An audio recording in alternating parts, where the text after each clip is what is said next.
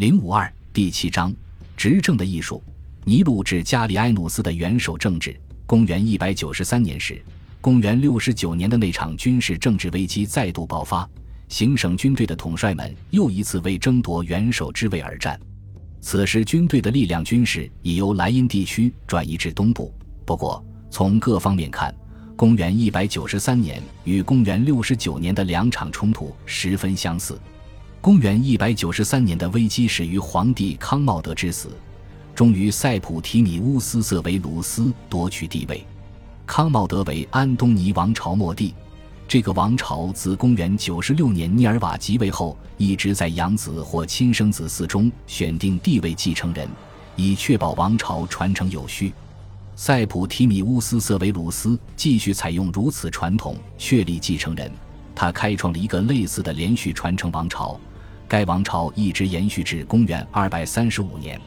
很多人认为，公元一百九十三年的动乱乃三世纪中期混乱局势的先兆，真相却远非如此。考虑到与公元六十九年动荡局势的相似性，公元一百九十三年的战争可谓最引人注目的例证之一，彰显了元首制盛期的稳定性。一般而言，这一时期很大程度上是无历史的时代。人们对期间的即位、篡位、战役及死亡等重大事件的叙述，实际上隐藏了演化和趋势，而历史学家的工作就是对这些演化与趋势给出解释，因此必须对他们予以关注。与对毁灭和灾难做出解释相比，对稳定与和平做出解释乃是更大的挑战。这一稳定局面首先由弗拉维王朝皇帝维帕乡与图密善所开创。我们应该谨慎，不要轻易断言这些成就的取得是由于有意识的政策而非意外的发展。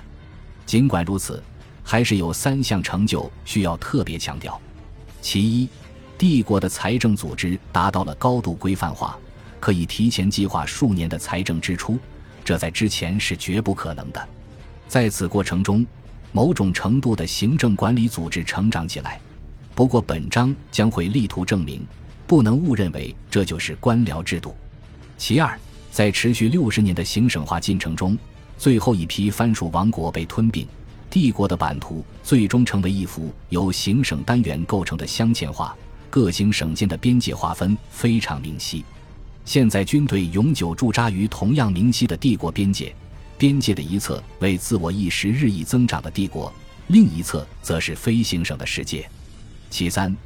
尼禄统治下的政治混乱，很大程度上帮助弗拉维王朝诸皇帝解决了棘手问题，使他们无需面对共和国大贵族的残余，也无需面对意大利本身的市政渊源。于是，弗拉维诸帝力图使罗马上层阶级的增补与更换机制正规化。同时，由于有一整套日益精细的公职职位作为皇帝的恩赐。帝国的城市精英们越来越自觉地成为国家制度的一部分，弗拉维朱棣因此得以推进上述正规化进程。这是将世界的征服者彻底改造为世界之都的进程。在该进程的早期阶段，塔西佗已对此有所认识。他的相关评论是最成熟、最具洞见的拉丁语讨论篇章之一。弗拉维朱棣来自意大利乡村的市政精英集团。尤利亚与克劳迪朱棣时期持久风行的那种旧贵族式奢侈品味和不辨是非的优越感，对他们而言是陌生的。他们也没有坚持较明智的前任皇帝们所特意奉行的仪式性宪政。由于弗拉维朱棣对罗马政治生活的种种形式缺乏耐心，他们很快就采用了专制方式。其结果是，随着图密善遭暗杀，弗拉维王朝最终垮台。现在已时过境迁，要恢复内战前状态已无可能。稳妥而可敬的元老涅尔瓦皇帝被图拉真所取代，如此安排可能并非完全心甘情愿，因为图拉真只是第二代元老，其祖上来自行省的意大利散居地。罗马统治阶层补充新人的标准一直在不断放宽。图拉真是有意大利血统又讲拉丁语的本地人。而且在整个成长时期都积极参与罗马公务，因此，跟那些由东部希腊与地区城市不断涌入罗马的富豪相比，图拉真这样的新人倒不算太稀奇。那些东部富豪往往是某藩王的后裔，百年以前，罗马曾依靠他们的祖上统治东部。希腊语和拉丁语在融合过程中处于更加平等的地位。新的普世主义由图拉真的继承者哈德良所呈现，既通过他本人的外表风格，亦是通过他在帝国各地孜孜不倦的巡行展现出来。要展现新的文化同质性。最辉煌的表现形式之一，便是对世界之都的奢华美化。尽管在众多行省繁荣进步的刺激下，帝国境内所有城市都在装饰美化方面竞相展示。从维帕乡至安东尼努斯庇乌斯统治期间，罗马的美化工程依然以其普世性建筑风格而著称。其结果便是普林尼称之为“时代之光”的帝国建筑。他们在我们所描述的古代世界中占有极其重要的地位。这一时代的政治生活充满了宫廷阴谋，以及激烈程度远胜以往的争斗，目的是提升个人在皇帝近臣中的地位。之所以如此，是因为奥古斯都的元首制理想已最终衰亡。在随后的时代里，我们首次能够合情合理地将元首称之为皇帝。有一点显得颇为矛盾。那就是该时期也是元首与元老院之间关系最融洽的时期。虽然皇帝的声望参差不齐，尊重元老院自主权的原则却日渐清晰，而且对该原则的坚持成为历代皇帝重负不已的模式。随着皇帝的注意力越来越多地转向行省，他究竟是像庇乌斯那样的好皇帝，还是像康茂德那样的坏皇帝，也就越来越无足轻重。例外的大概只有康茂德被杀，此时开启了本章开头所述及的危机。皇帝对行省的关注反映了帝国新的统治性，并非预示了危机。混乱肯定存在，比如哈德良在位时就爆发了犹太人叛乱，再比如马尔库斯·奥勒留斯在位时流行的瘟疫。但对整个帝国庞大、静止的稳定结构而言，这类事件不过是选界之极。和平安宁的局面以及更加成熟的经济，使帝国精英人丁兴旺起来。帝国提供的诸多机遇，也使精英们能够利用自身财富提升社会地位。对外事务方面同样如此。尽管图密善与哈德良兴建的巨大防御工程巩固了边防，公元两世纪的帝国防卫实际上并不比公元一世纪时更完善。冲突皆发生于类似地区。胜利的取得并不更艰难，失败的发生也并不更多见。同样的战争模式重复不已。